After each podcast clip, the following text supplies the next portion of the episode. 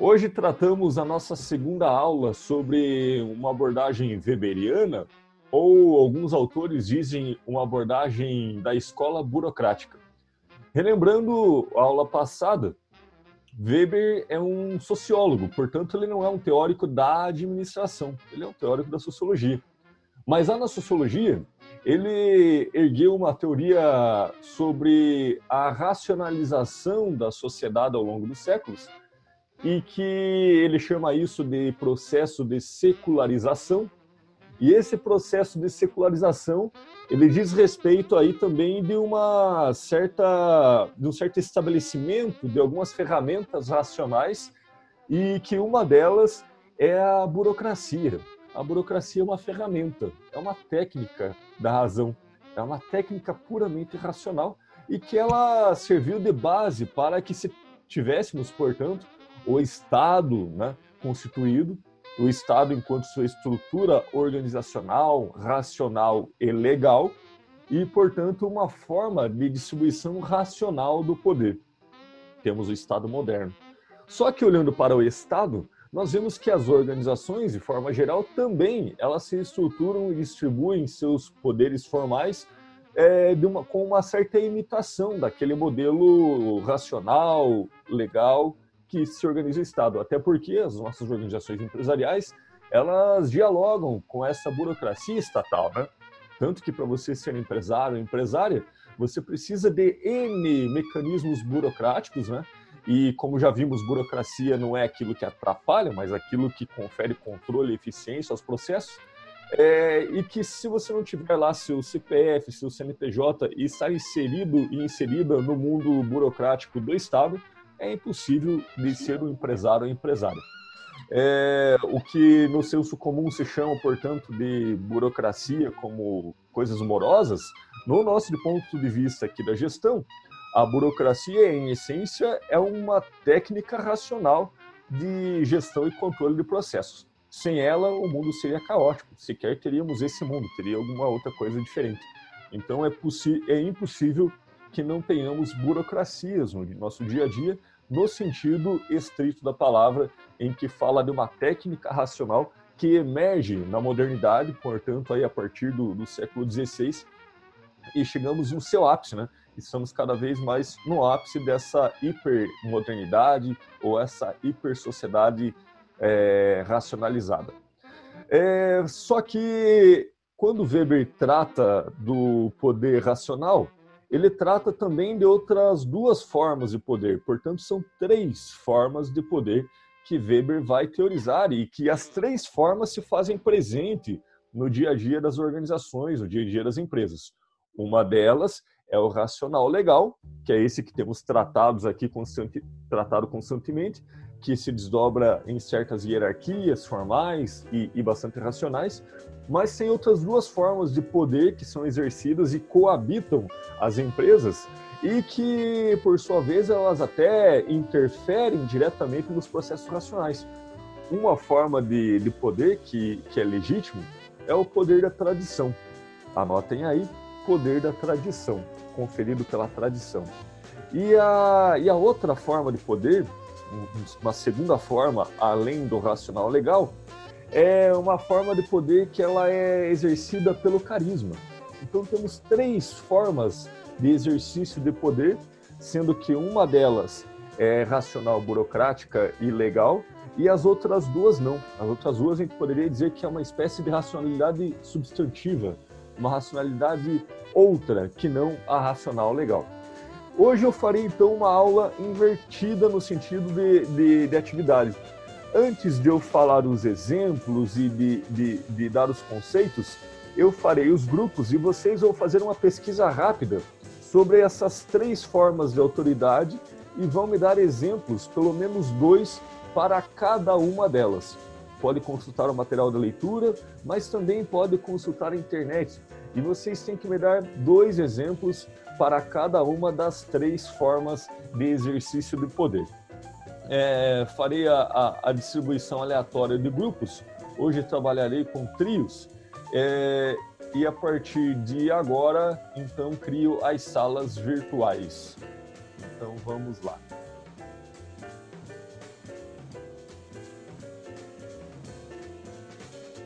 Total de cinco salas. E nos vemos agora nas salas, que eu vou visitando uma a uma e conversando com vocês. Três formas de poder, dois exemplos para cada uma. Ampla consulta. Vamos lá.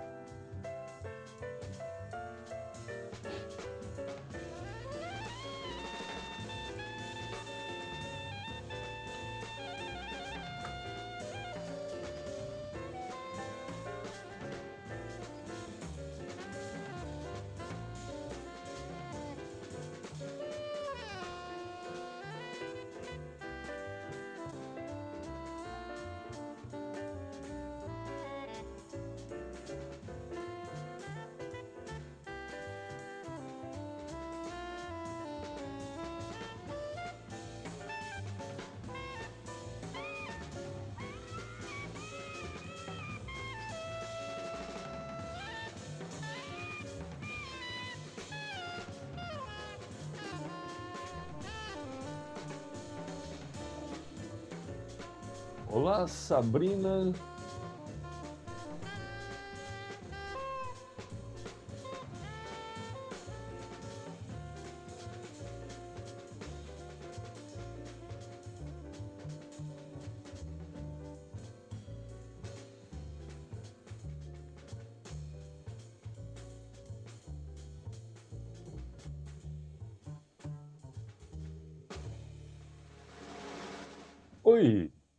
Dúvidas? Oi.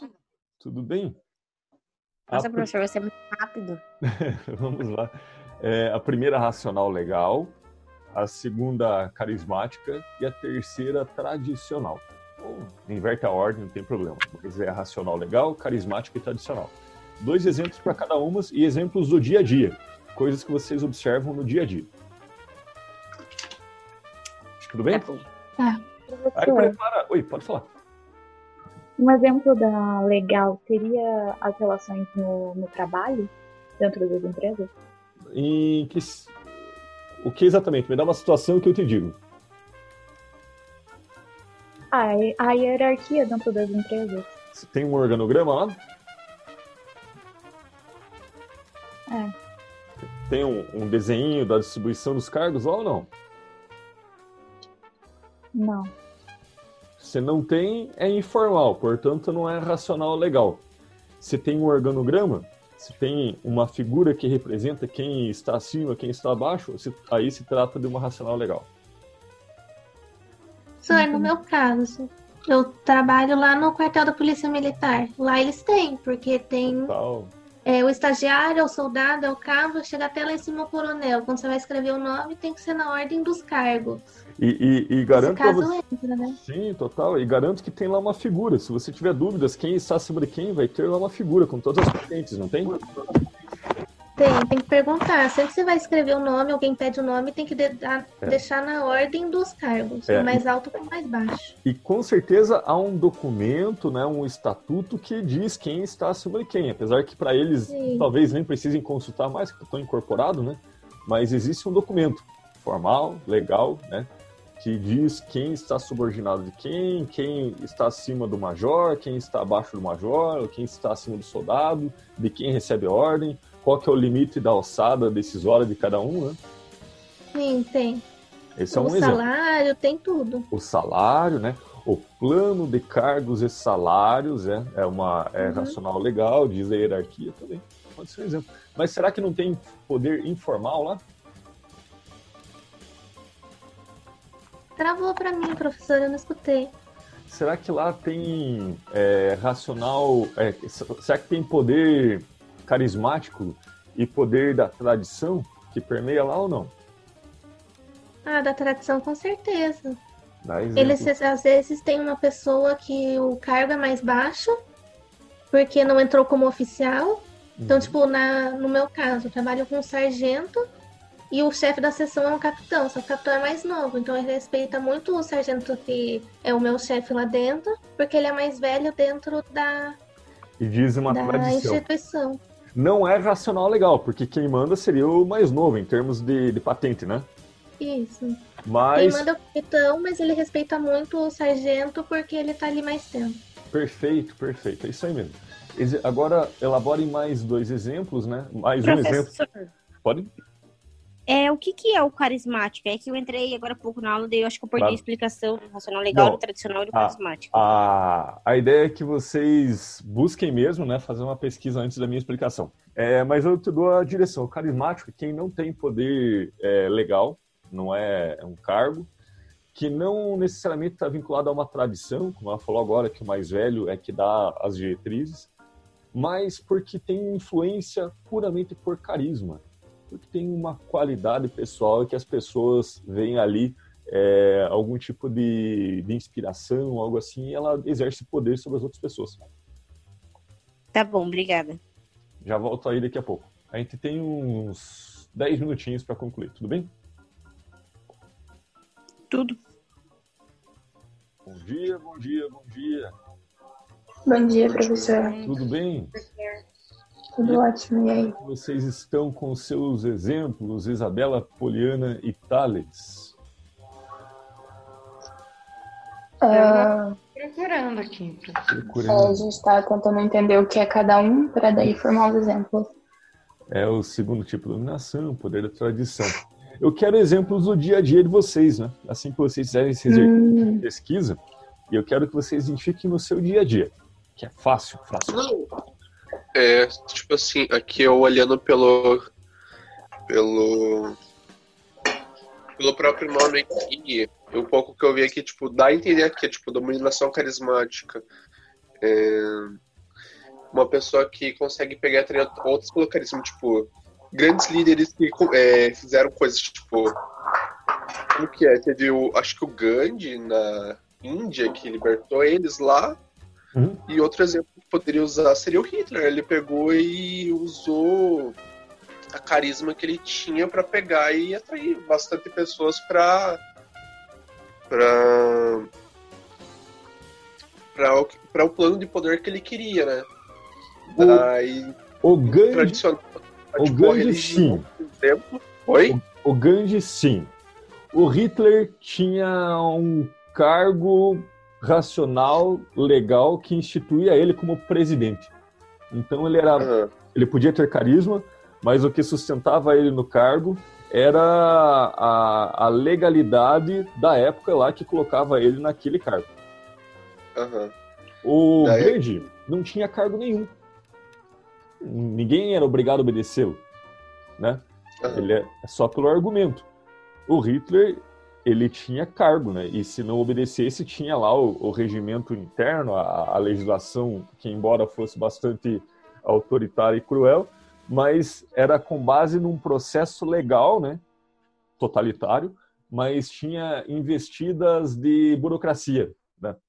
Então é menos carismático, né? a despeito do que se fala é, em geral no senso comum, que ele sustentava pelo carisma, ele, antes de tudo, era um ditador, ele tinha a lei em suas mãos. Né?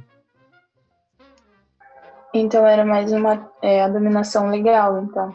Mais legal, né, no sentido é, burocrático, racional da legislação e do Estado nazista, do que simplesmente carismático. Agora dizer, ah, ele não tinha carisma, ele era um bom orador.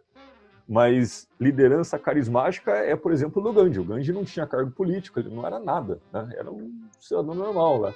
Mas, pelo seu testemunho, pelos seus argumentos, pela sua fala, ele conseguiu afrontar né, a, os colonizadores. Então, sim, o Gandhi é um bom exemplo. Só que eu queria que vocês elaborassem exemplos do dia a dia, escapassem dos exemplos mais clássicos e pegassem no dia a dia. Por exemplo, é... a tradicional velha relação familiar, professor? Show de bola, gostei. Pode ser. Por quê? Porque eu respeito, não que eu respeito, eu respeito a minha mãe porque ela é minha mãe. Então, tipo, isso já é passado de direção em direção que você tem claro. que respeitar a sua mãe. Sua ela tem um cargo legal instituído que tem as regras de como é ser mãe da, da Isabela, ou da Poliana, ou do Thales? Não, não existe. Tem burocracias envolvidas com descrição de cargos e atribuições? Também não. É necessariamente uma liderança carismática? Não. Porque tem não. que pode não ter carisma, não, não cativa pelo carisma, mas sim por uma tradição. É, é, é um costume né, que, a, exista um patriarca ou uma matriarca, né? É, que pode ser a mãe, a avó, ou enfim, alguém da família que, que, que tem esse respeito de, de liderança familiar, né? Agora eu preciso de outros exemplos do seu dia a dia. Daqui a pouco eu volto aqui.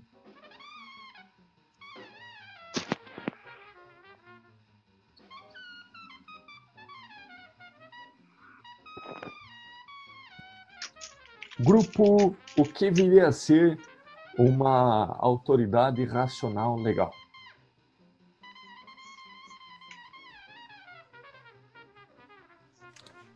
A questão da racional legal mesmo é bem, é bem questão do nosso governo, né? Estado moderno. Então, ele mesmo ele comenta, né, que o... É com base no estatuto, com base em leis, e que o poder não está em cima de uma pessoa, está em cima do cargo dela. Uhum. O seu gerente, o poder está dele está necessariamente no seu carisma ou no cargo que ele ocupa? E eu faço uma pergunta. No aqui. cargo. Está no cargo. Porque antes de ser uma pessoa carismática que possa vir a ser, essa pessoa tem um cargo e que ali tem atribuições e responsabilidades e que antes de mais nada ela responde por aquilo. Com carisma ou sem carisma, o cargo confere poder àquela pessoa. Né? E aí vocês acabaram de dar exemplos. Né? Vão ter lideranças políticas né, que nos seus cargos exercem poder sem necessariamente né, ter é, carisma ou sem necessariamente vincular-se a uma tradição. Mas é possível que tenhamos, então, pessoas só e tão somente sustentadas é, exercendo poder pelo cargo, sem qualquer outro tipo de, de sobressalência de poder carismático ou de, de poder de tradição. É, agora eu vou colocar uma, uma, uma dúvida para vocês responderem. É, eu conversava com um grupo agora há pouco, e esse grupo que eu conversei ficam quietinhos nesse momento. E quando essas coisas não são tão claras, por exemplo, é, um exemplo muito clássico que se fala sobre carisma ah, dizem, ah, lá na União, na, na Alemanha nazista, Hitler se sustentava pelo poder carismático. Tem um monte de livro TGA que sustenta essa opinião aí. Seria carismático ou seria racional legal?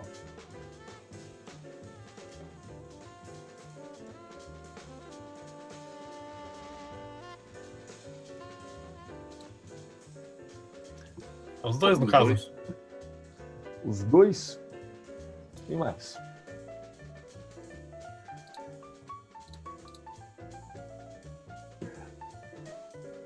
Quando há um. Quando falamos em, em pessoas que têm muito poder, que é o caso dos ditadores, né? eles exercem o poder burocrático legal das suas ditaduras, né?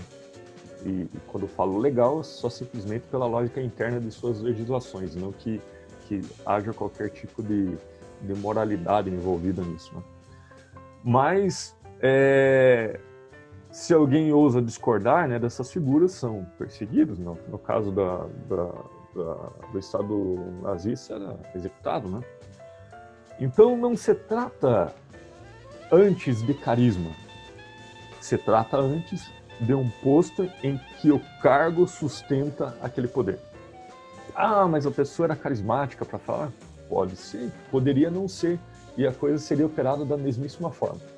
Porque o que conferia a possibilidade de deliberar ordens não era carisma, era o cargo, era o presidente, o ditador, essa coisa toda lá da época. Então, está mais sustentado em processo, autoridade legal do que carismática. Ah, mas tinha carisma? Parece que convencia massas. Né? Mas, antes disso, exercia um cargo burocrático formal. O contraponto é Mahatma Gandhi. Mahatma Gandhi também um líder carismático. Ele tinha cargo? Não. Não tinha cargo nenhum. Gandhi influenciava as massas simplesmente pela sua, pelo seu testemunho, pela sua convicção e acabou que influenciando mais do que os seus é, é, governantes né, da, da época. E ele não tinha cargo nenhum. Esse sim era um líder carismático, porque era destituído de qualquer processo legal de sustentação de cargo. E ele exercia então sua influência sobre as massas simplesmente pelo carisma, pelo testemunho. Então a gente sai um pouquinho do senso comum que às vezes liga os presidentes a lideranças carismáticas e que podem ter chegado lá em função de carisma, mas uma vez no cargo, o exercício daquele poder não é mais carismático. Ali é amparado apenas pelo cargo, né? Porque com mais humor, menos humor, mais carisma, mesmo, mesmo menos carisma, essa pessoa vai poder deliberar e delibera, né? Coisas para aquele povo, né? Que é o caso do, dos políticos eleitos ao longo de toda a história. É, vou dar um outro, um outro exemplo. É, vocês talvez não, não, não têm conhecimento porque não eram nascidos, né? Mas na primeira eleição pós é, a primeira eleição democrática após anos 80, né? Elegeu o Fernando Collor de Mello. Se um dia vocês tiverem oportunidade, vejam o debate que houve na época, desses debates de rede nacional, né, com todos os candidatos. Vocês verão ali um candidato que tinha um carisma enorme, no sentido que ele, é, ele, ele se comunicava muito bem com as massas e tudo mais. Foi eleito em função né, da sua facilidade de comunicação e, e seu carisma corroborou para que ele fosse eleito. Uma vez no cargo, aquele sujeito ele exercia o poder do cargo e não mais o poder do carisma porque inclusive tomou decisões lá que, que, que enfim, não, não diziam nada do, do seu carisma, como por exemplo o bloqueio de poupança, aquela coisa toda. Uma vez no cargo, a pessoa exerce o poder racional legal. Com mais carisma ou menos carisma, mas o que sustenta a sua alçada decisória não é o carisma. A alçada decisória num cargo é racional legal. Vou dar um outro exemplo. Aqui a gente destila essas coisas todas. É, o Papa. O Papa é mais racional legal ou mais carismático? O poder que ele exerce? Carismático. Quem mais? Mas o Papa, o Papa não seria tradicional pela por ser instituído pela religião, que é algo cultural assim, digamos? É, quem mais? Gostei. Boas, boas problematizações. Quem mais? Alguém aqui conseguiria sustentar uma, uma linha de raciocínio em que o Papa exerce uma autoridade legal racional?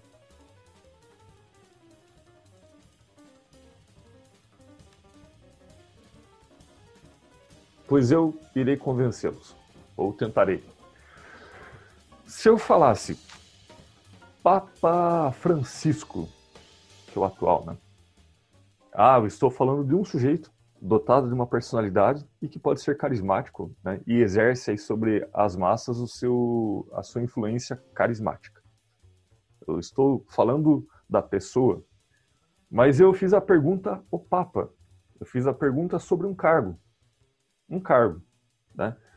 Um cargo que tem seu rito legal para ser eleito, porque tem um, um a, o, o, Vaticano é um estado, né? E o chefe desse estado é o Papa, e ele é eleito por um processo legal, né? Tem uma legalidade naquele naquela legislação que tem todo um procedimento altamente burocrático para elegê-lo, né? é, tem votações com necessidade de quórum, com necessidade de, de maioria muito específica, e que se não atingir aquilo lá não é eleito, né? E tanto que nas sucessões tem aquela coisa de fumaça branca, fumaça preta o tempo todo, porque diz de um rito, né, altamente burocrático.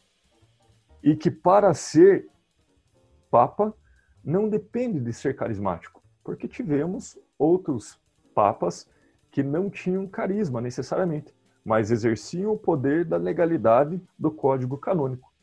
Estamos falando de poder racional legal. Alguém me disse, ah, mas diz uma tradição de uma religião. Sim, também, também. Em tempos anteriores, é, a escolha, a sucessão, é, era outros processos que não tão burocratizado, né? E talvez lá poderia ser muito mais pela tradição né, da sucessão é, do que o que temos hoje. Hoje é um processo extremamente racional e que obedece às leis do Código Canônico, leis né, da Igreja lá que, que, que sustenta a, a esses procedimentos.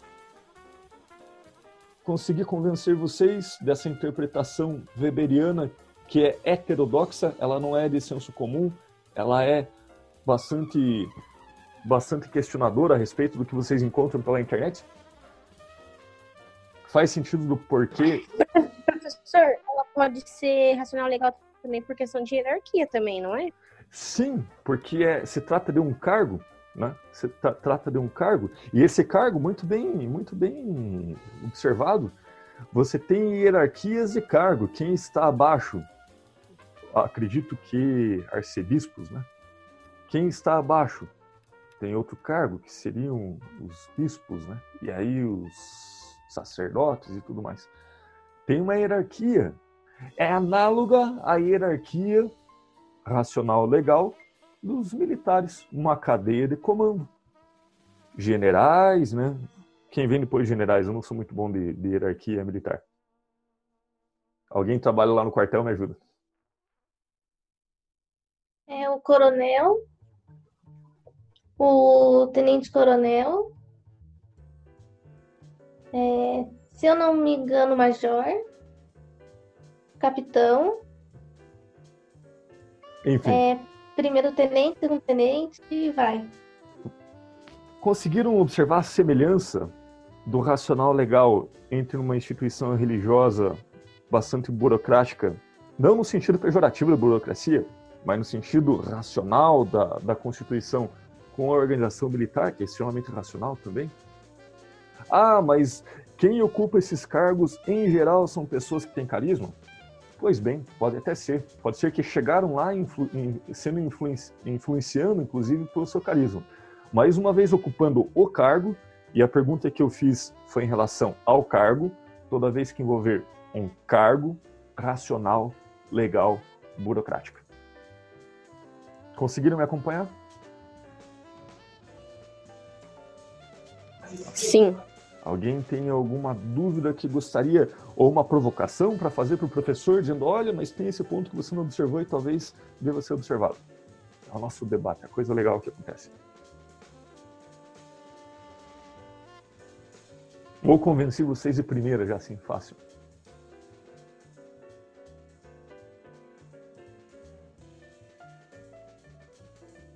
Me convenceu, não sei os outros, mas é o ser professor. Vocês identificam qual tipo de exercício de poder?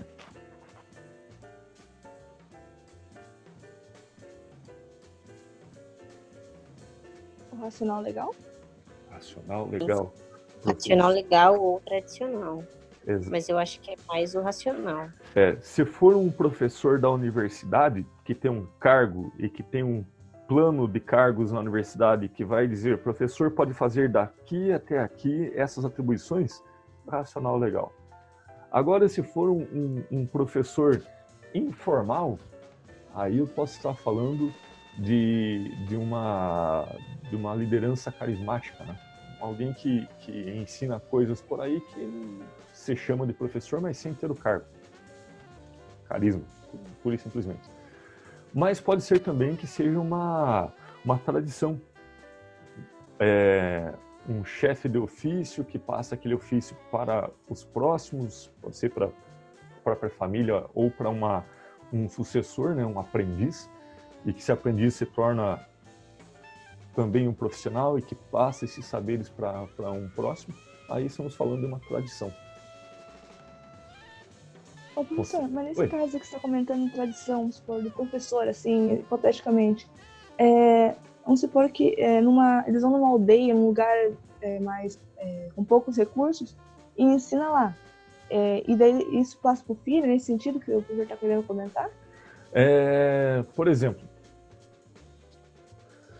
tem tem alguns tipos de profissão que exige um longo período de convívio, mas que não são profissões que têm necessariamente que ter uma escola, mas que têm um ofício e que é passado de geração para geração ou para para um aprendiz e aí se torna uma tradição que ele ensina mais alguém.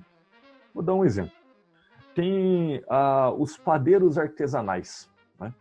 Em geral, os padeiros artesanais daqueles que fazem com processo de fermentação natural, um processo muito, muito diferente dos pães de padaria, eles têm que passar anos e anos com um padeiro mestre.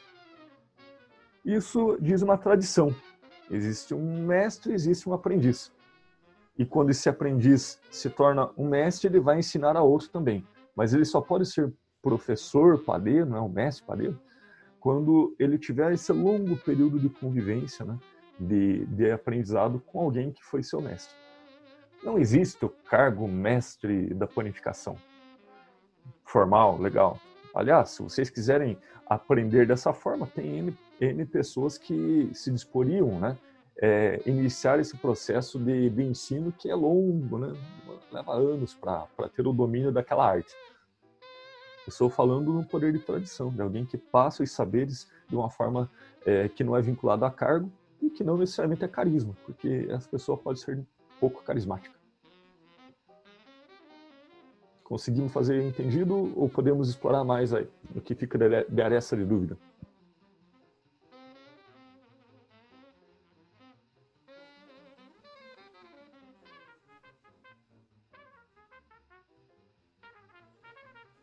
Eu vou dar um, um exemplo é, que vocês podem consultar no YouTube é o canal Pão da Casa. Pão da Casa. Deixa eu ver se eu acho e coloco aqui na, na, no chat. O Pão da Casa diz de um, um sujeito que é um mestre padeiro. E ele ensina ou ensinava um aprendiz lá. Um, um sujeito que, que que se dispunha a conviver com esse mestre padeiro por algum tempo e teria um título ao final de uma formação que não tem nenhum processo, não tem diploma, não tem nada, tem só um, processo ao longo do tempo. Ó, coloquei para vocês ali. E que ao final esse sujeito se tornou também um padeiro artesanal. O René, esse sujeito ali que está no, no vídeo, ele é um alguém que, que, que, se insere aí numa tradição, porque ele aprendeu também com, com, com um mestre padeiro que ensinou os processos para ele, e ele transmite isso né, com esse título informal de, de mestre padeiro. Vê se faz mais sentido agora para vocês. Alguém quer explorar mais exemplo? Tem outros exemplos que gostaria de jogar na roda para destilar a, a, a diferença entre poder formal, carismático e o tradicional?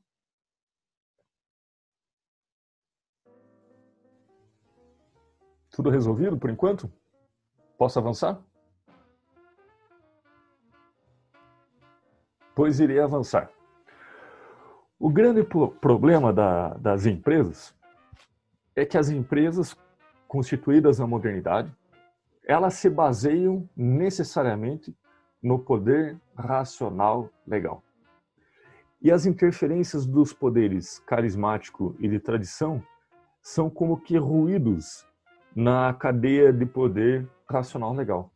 Portanto, toda vez que temos interferências de poder de carisma ou de poder da tradição na cadeia de comando racional legal, você terá problemas de gestão. Vocês conseguem dar exemplos disso? De quando isso se torna um problema de gestão? Quando carisma ou tradição interferem no processo legal? Alguém tinha comentado. Nepotismo. Nepotismo, né? Quando a tradição, eu tenho que fazer minha família é, se dar bem no, na, na, no processo e trago é, esses elementos da, da tradição, de um costume, para um processo racional legal. Isso é um problemão, né? um problema crônico, inclusive, do, do nosso Estado, que mais? Alguém tinha falado que, dado um exemplo, não preciso nem, nem expor quem foi para não falar da empresa, mas que tinha uma certa liderança carismática na empresa e essa pessoa acabou sendo demitida.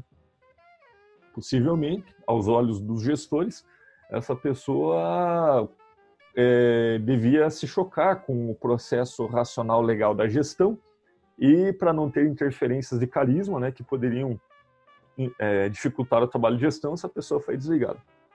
Muito comum, muito comum.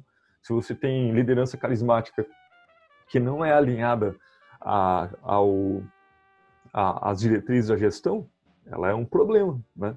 E eu não estou dizendo se o gestor está certo ou está errado, mas só dizendo que quando tem é, competição de poder entre o poder legal racional da empresa e, e outros poderes de carisma ou de tradição que interferem, é um problema de gestão. É um problema de gestão.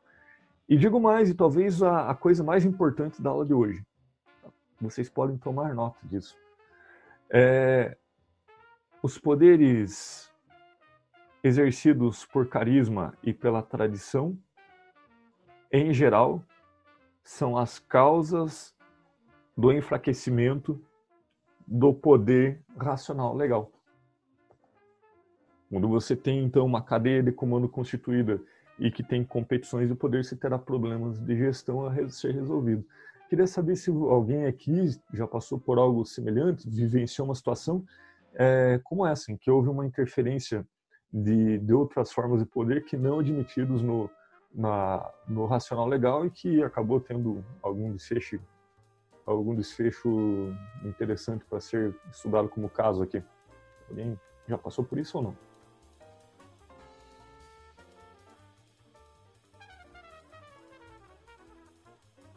É... Isso faz sentido para vocês? De que quando você tem essas interferências é um problema de gestão? Por isso, de estarmos tratando disso numa teoria geral? Toda vez que vocês encontrarem pessoas com carisma e que se chocam com diretrizes de gestão, é um problema de gestão toda vez que tem interferências de tradição, de costumes, que se chocam com os objetivos de uma cadeia lógica de comando, de direção e, e, e de hierarquias, você terá problema de gestão a ser resolvido. Agora, como a gente consegue, de uma forma muito inteligente, como você consegue é, lidar com, os, com as lideranças carismáticas dentro da empresa? Você vai proibir que as pessoas exerçam poder de influência pelo carisma? Como que vocês lidariam? De forma, assim, como solução para o poder é, legal, burocrático, lidar com as lideranças carismáticas?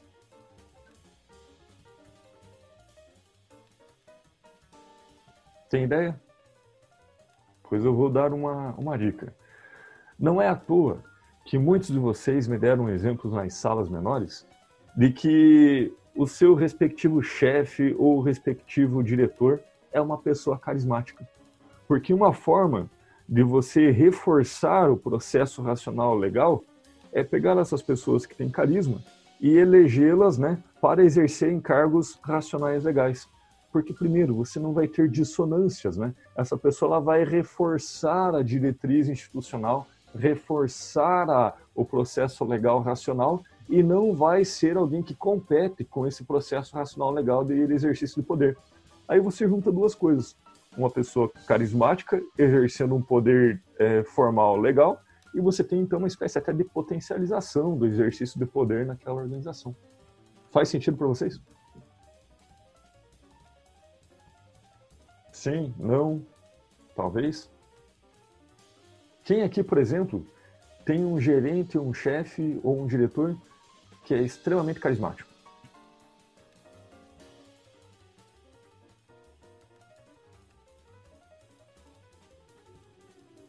Ninguém? Totalmente carismático, que a gente, por exemplo, no meu caso, que eu faço tudo só pela minha chefe ser carismática, não.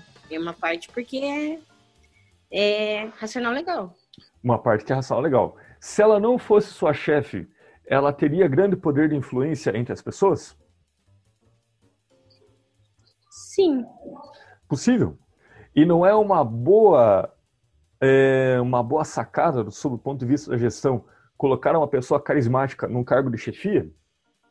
Claro, porque senão ela Sim. competiria com, com o chefe, né? Então você tem agora uma pessoa que centraliza duas formas de poder e, portanto, vai ter um, um exercício de, de poder muito mais potencializado. É por isso que normalmente vocês encontram pessoas carismáticas exercendo cargos de liderança em formal nas empresas, porque é uma forma de resolver essas dissonâncias, essas competições que se estruturam sobre três pilares de poder. O da tradição talvez é um pouquinho mais complicado de, de exemplificar dessa forma, mas também segue essa, essa mesma lógica. Se tem lá um sucessor da tradição, o normal é que, mesmo que muitas vezes inexperiente, né, essa pessoa, sei lá, o herdeiro, algo assim, é colocado num cargo de chefia também para poder alinhar, né, essa, essas dimensões de poder. Também para não competir. Fez sentido para todo mundo? Sim. Ótimo. Sim. Então, tratamos hoje, para finalizar, da escola que se diz a escola burocrática.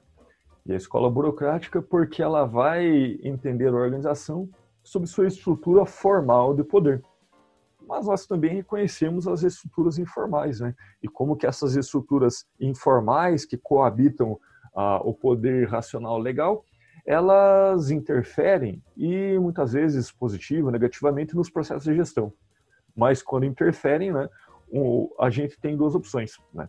Ou você puxa essa pessoa para exercer um cargo de liderança e influenciar na diretriz da empresa, ou você neutraliza né, é, essa dissonância de liderança, né, como o caso que alguém comentou ali, que a pessoa ela, ela foi desligada porque puxava eventualmente para uma outra esfera que não era interessante para cumprimento dos objetivos da organização. Em linhas gerais, o, a burocracia não convive bem com competição de lideranças carismáticas vem a tradição. Ela tem que estar alinhada, porque quando tem pessoas carismáticas competindo por poder com a burocracia, você vai ter aí uma, uma ineficiência da máquina, que as pessoas vão se deixar é, é, se dispersar em função de outras formas de influência que não aquelas esperadas pelo processo produtivo, empresarial, legal. Tudo bem? Dúvidas? Dúvidas? Tudo está claro como as águas do Barigui?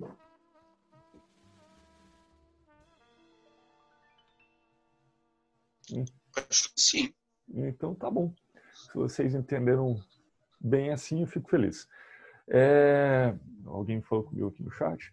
Tudo tranquilo. Ótimo, então. Professor, não tem questionário agora do segundo trimestre? Porque a Será? aula passada não Terá. Só que nessas duas aulas véspera de prova eu não, não vou usar questionário. Tanto nessa quanto na outra, que é só a revisão, eu não farei questionário. Não sei se tem. Tudo bem? É, deixa eu só, só dar o último recado paroquial aqui. Eu queria parabenizar algumas pessoas Tomara que estejam na sala. Deixa eu só buscá-los aqui.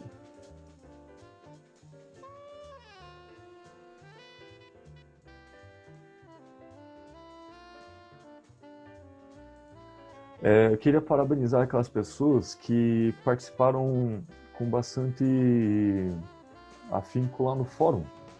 Né? É, posso esquecer um ou outro, mas aqui vão os nomes que, que, que eu tenho listado. É, a Bárbara, a Beatriz, a Clarice, é, a Fernanda, a Franciele, a Giovana, a Isabela, a Mariane, a Mirelle,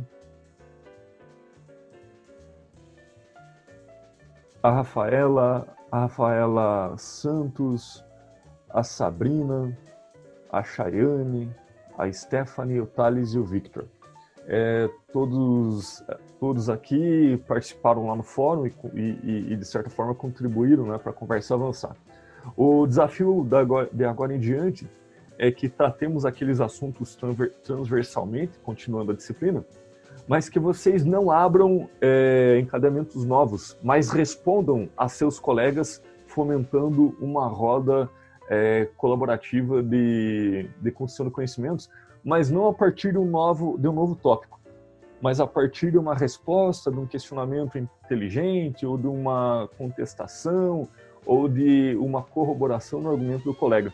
É, que vocês conversem mais entre si e menos comigo naqueles fóruns. Tudo bem? Tá bom, então. Obrigada. Fechou. Então, até semana que vem na nossa revisão. Tá até, bom. professor. Até semana que vem. Tchau, tchau. Até, professor. Até. Tchau. Tchau, tchau.